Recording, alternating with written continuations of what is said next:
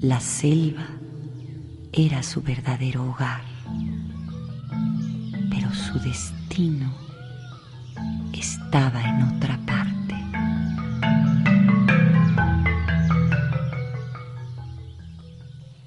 Elisa, la niña bruja que buscaba la paz.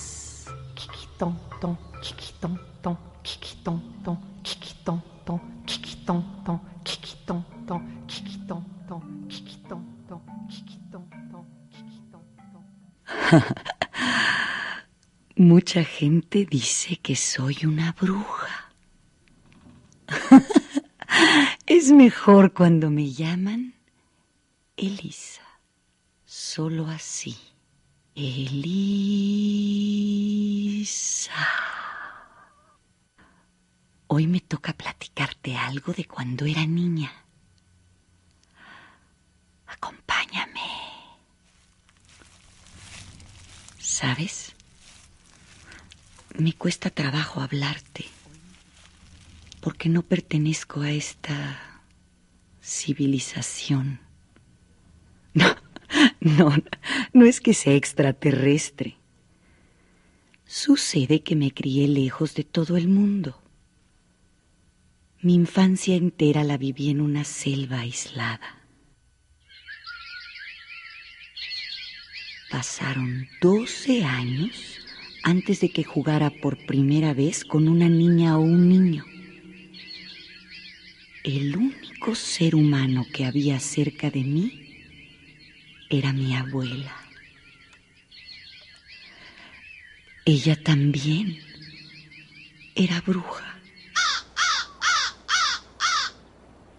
Elisa, hija, toca aquí la tierra. ¿Sientes cómo vibra? Aquí, mira, pon tu manita. ¿Así? El día que conozcas lo que ella te dice, serás una mujer sabia. Elisa, ahora dime, ¿qué sientes? Nada. No sé. Concéntrate, niña, concéntrate. Deja pasar la energía. Ya. Siento como mariposas dentro de mi panza y de mi pecho. No digas más, Elisa. Ahórrate palabras para lo que no puede ser descrito. Solo siente. Es la tierra a la que pertenecemos.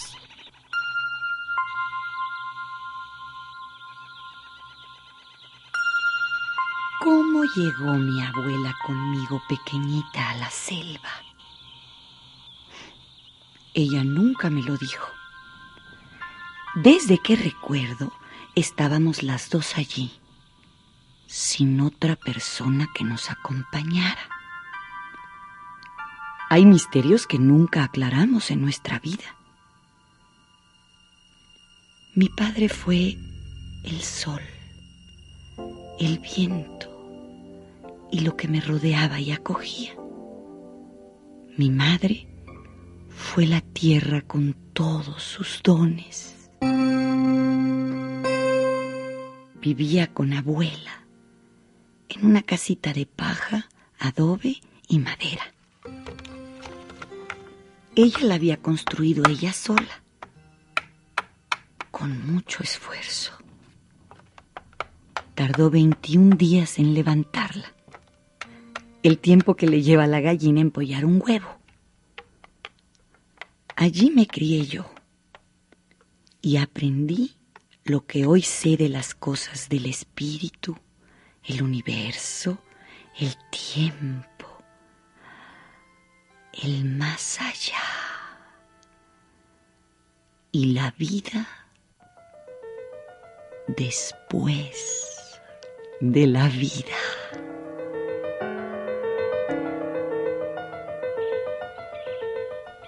Elisa, ven conmigo ¿A dónde vamos, abuelita? a buscar unas raíces. Hoy la luna está llena Es el tiempo de recolección. Verás, hija, las raíces de las plantas siempre se toman por la noche.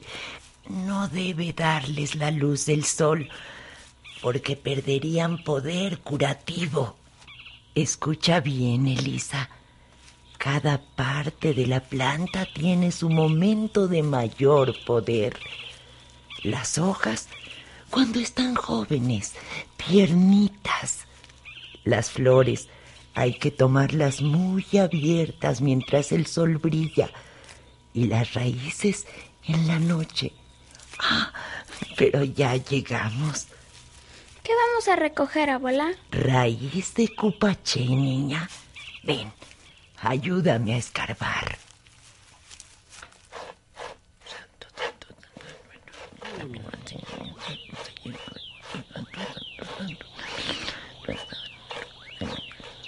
¿Para qué es esta raíz, abuela? Para curar la enfermedad del alma chica. Mañana va a llegar una mujer con ese afán. ¿Cómo lo sabe? Porque lo sé, porque así va a ser.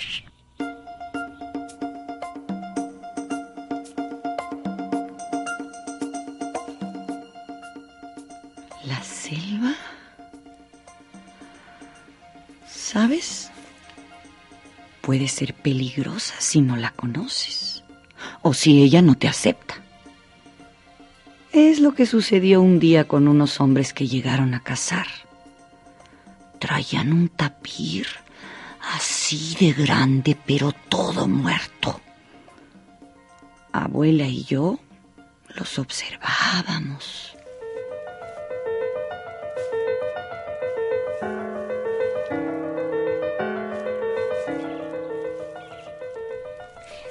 Quieren un animal muerto, abuela? Ellos lo mataron. Pero, ¿y por qué? A saber, razones pueden tener muchas, hija. La verdad ni ellos la saben. ¿Son como los jaguares esos hombres, abuela? No, Elisa. Los jaguares matan para comer. Su alimento es la carne. Mm, nosotros mejor comemos plantas y semillas. Sí, hay muchas cosas que nos nutren. ¿Nosotros matamos las plantas para comerlas? Lo que hay en una planta vive aún dentro de nosotros. Mm, míralos, parece que están perdidos.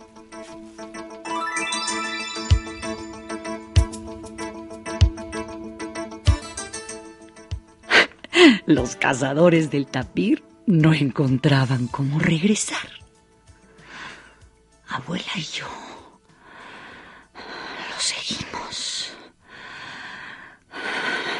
Se internaban cada vez más en la selva, llenísima de vegetación.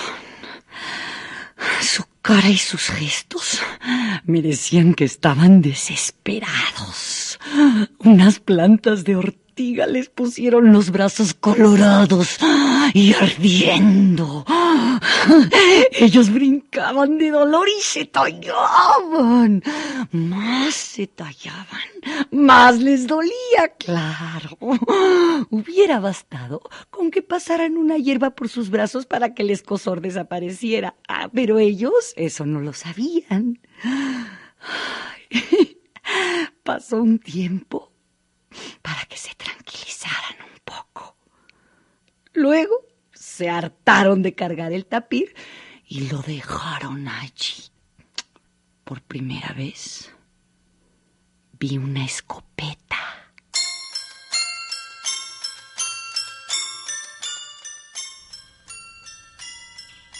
¿Qué es eso que traen sobre los hombros, abuela? Escopetas, Elisa. Sí, pero ¿para qué son? Para algo muy malo, niña. Malo como qué, abuela. Malo como matar a alguien. Nunca hagas uso de una.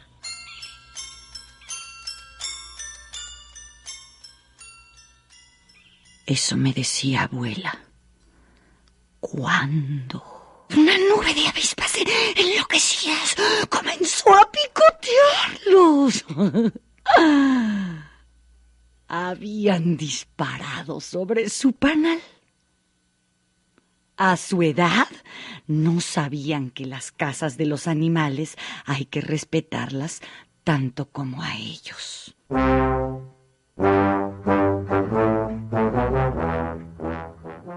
Abuela.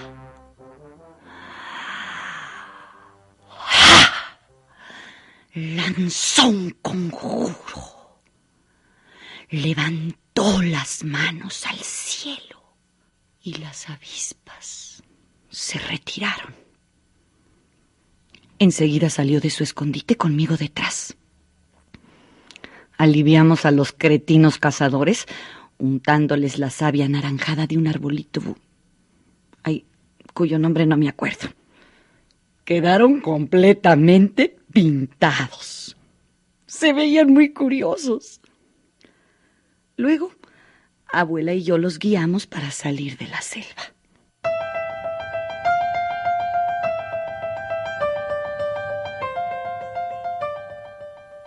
Abuela y la selva me enseñaron todo lo que aprendí de niña. Yo no tuve más madre que la tierra, la madre tierra. Estoy ligada a ella por un... por un sentimiento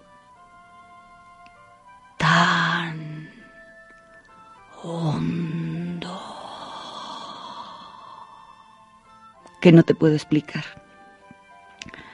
Y es que cuando tú miras una montaña, por ejemplo, puedes decir, qué grande, qué bonita, qué verde, qué imponente.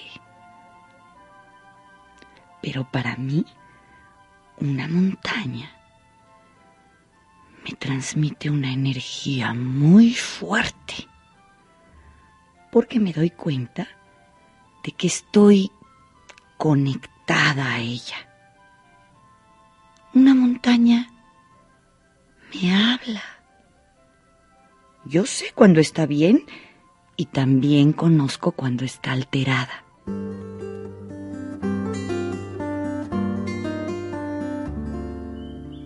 Tus verdaderas abuelas, Elisa, son las piedras. Todos venimos de ellas y de más lejos. En realidad, somos polvo de estrellas. Lo que las piedras y las estrellas contienen, lo tenemos nosotros. Grábate esto, Elisa. Yo soy polvo de estrellas. Yo soy polvo de estrellas y las piedras son mis abuelas.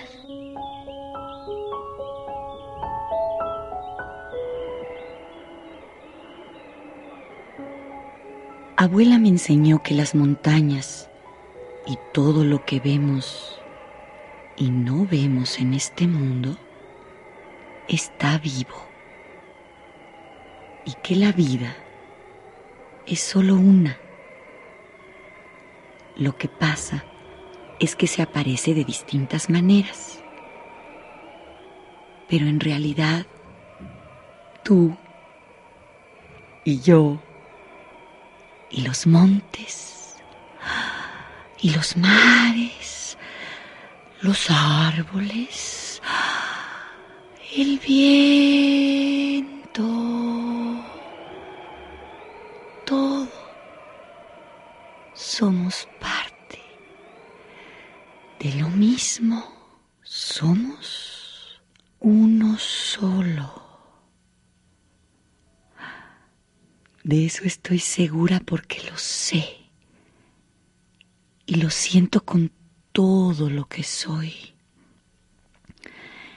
Y lo que yo siento así, con todo mi cuerpo y mi ser,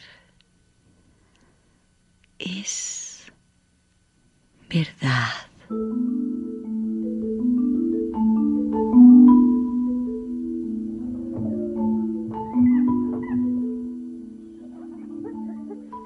Desde que recuerdo soy amiga de las criaturas de la selva. Puedo comunicarme con los animales tan bien como con las montañas y con los árboles. He pasado largo tiempo con ellos. Tú tienes amigos y vecinos con los que platicas, juegas y te peleas para después contentarte. Yo no tuve nada de eso. Mis compañeros de infancia más queridos fueron varios animales, uno que otro árbol y las plantas.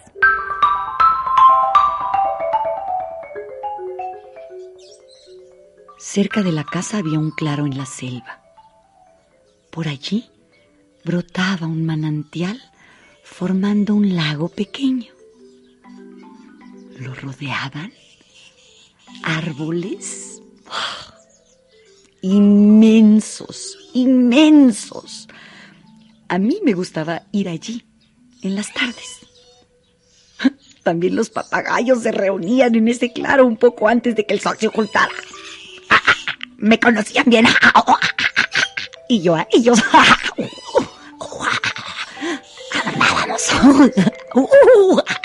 Un gran alboroto. ¿Qué esto? ¿Qué aquello? ¿Qué los demás allá? Y una papagaya del grupo solía hacerse la más chistosa. Sobre una piedra se paraba de cabeza un buen rato hasta darse una maroma y quedar patas para arriba. Ay, luego se enderezaba ante el criterio de la concurrencia.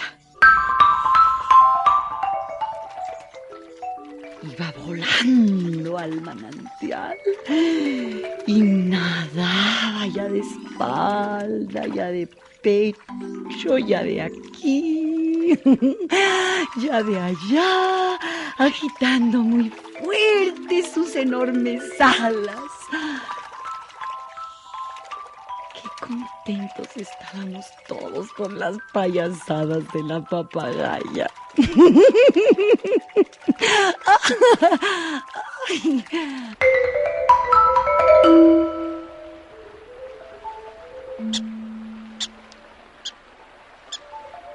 También me llevaba muy bien con los monos. Les gustaba mucho expulgarme según ellos los piojos. Yo me sentaba muy quietecita. Bien quietecita. Y llegaba alguno a hurgar entre mis cabellos con mucho cuidado. En busca de alguna liendre porque les encanta comérselas. Y es que yo tenía unas escondidas en mi cabeza. Con ellos aprendí a subir a los árboles. ¡Ay! ¡Ay! Y a balancearme. ¡Ay! ¡Ay! En las ramas.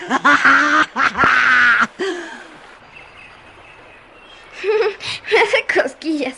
A ver, ahora yo te expulgo las pulgas.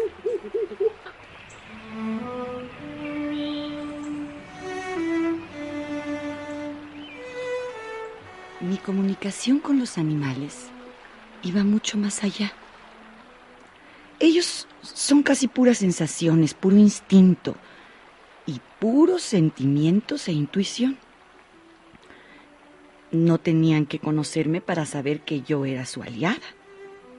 Yo olía a selva, comía frutas, hierbas, semillas. Mis ojos estaban acostumbrados a ver en la oscuridad. Mis oídos podían escuchar los ruidos más lejanos. Mi cuerpo no tenía empacho en recibir la lluvia, el lodo, ni el contacto con piedras y espinas. Comía y dormía cuando mi cuerpo quería abuela dejaba que la naturaleza me cuidara.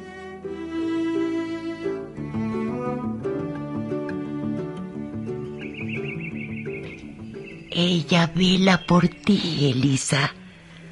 Todos tenemos un destino. Si tú ves por ti, alguien también verá por ti.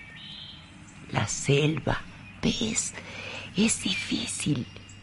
Por eso casi nadie vive en ella. Pero también es generosa y a nosotros nos quiere porque la respetamos y compartimos su energía. No entiendo bien, abuela. Ah, no importa que no comprendas con tu mente mis palabras, hija. Tu corazón lo sabe. Mira el cielo, las estrellas, las nubes. Estamos en armonía con todo.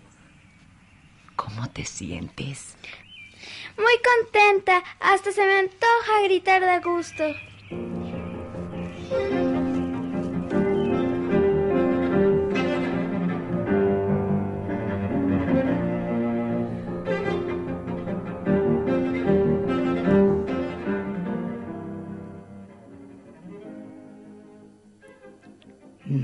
Nunca se me hubiera ocurrido entonces que mi destino cambiaría completamente después de que yo cumpliera 12 años. Bueno, pero esa parte te la cuento después. Ahorita estamos en que soy una niña y vivo tranquila y feliz en medio de la selva. Un día encontré a la abuela enterrando algo afuera de la casa.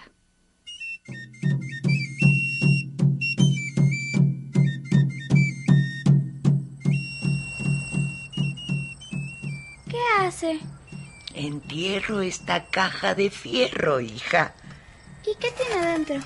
Historia. Mm, ¿Y para qué la entierra? Porque es lo que ha de hacerse. Protegerla. ¿De quién? De quien pueda hacer mal uso de ella. ¿Quién podría?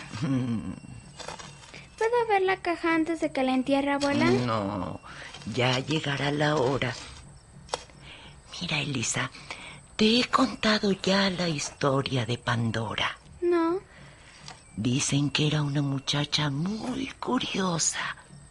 Para probarla, el dios le mandó una caja. Nunca abras esta caja. Pandora no hizo caso. Abrió la caja y de ella salieron todas las desdichas del mundo.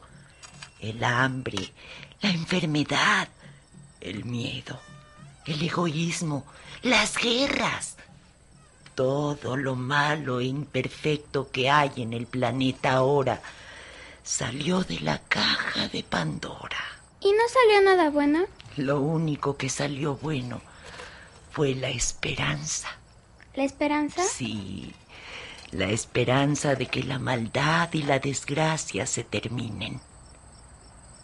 No abras esta caja, hija. Olvida que la escondí aquí. Ya le llegará su tiempo.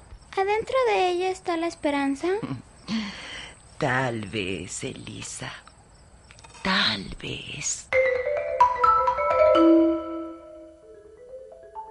Abuela me enseñó a leer y a escribir como algo muy sagrado. Por eso las letras y todo lo que sea conocer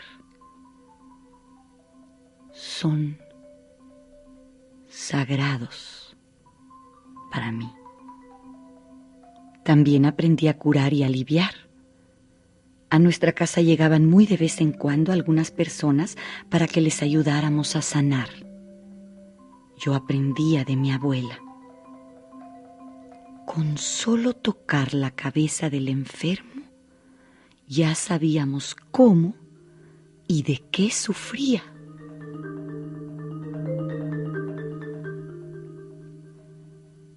Cuando estábamos cansadas en lugar de dormir, casi siempre buscábamos un enorme árbol amigo para recargarnos en él y que nos transmitiera su fuerza.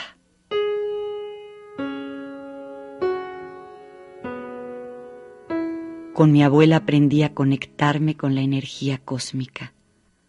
Recibíamos tanta que hasta nos levantábamos del suelo. ¡Ah! Y volábamos.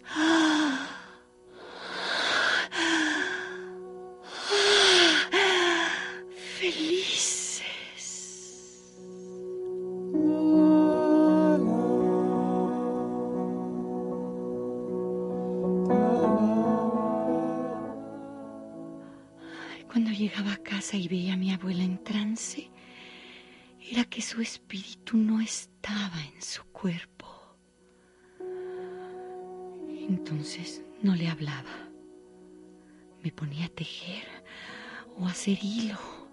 o me sentaba junto a ella y trataba de imitarla. Una tarde Abuela me dijo...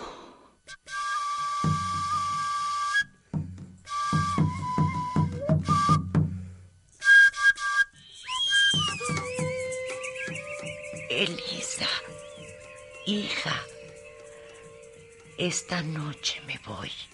¿A dónde? Al cielo, hija, a reunirme con el todo.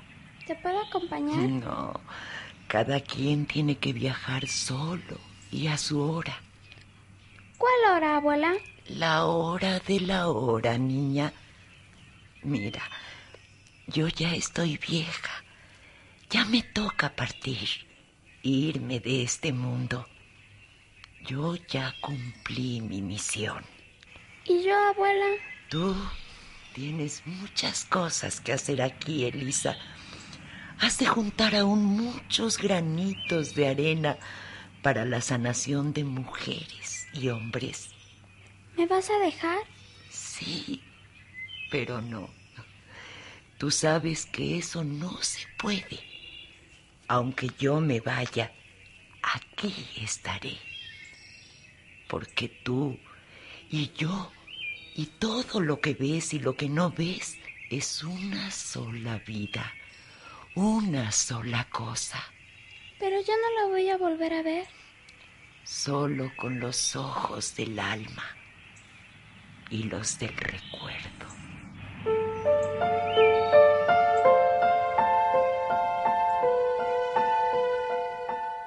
Dicho y hecho. Después de despedirse de mí, la abuela salió de la casa. Extendió sus brazos en cruz y voló hasta desaparecer entre los árboles, las nubes, las estrellas,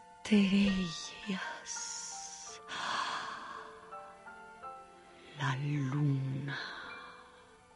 Yo me quedé en la selva sin ningún ser humano a mi alrededor.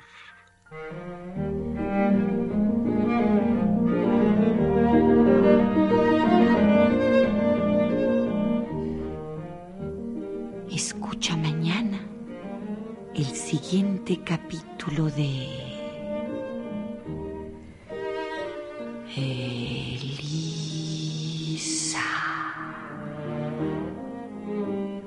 esta estación a la misma hora de siempre. Con una narración de Ofelia Medina participaron en este capítulo Jimena César, Aramara Ibarra y Estela Chacón. Historia original Marta Alcocer. Musicalización Elia Fuente. Controles técnicos y ambientación Alejandro Ramírez. Efectos físicos, Connie Pasalagua. Asistencia, Verónica Tapia. La producción de Marta Romo para Radio Educación y los Libros del Rincón. Secretaría de Educación Pública.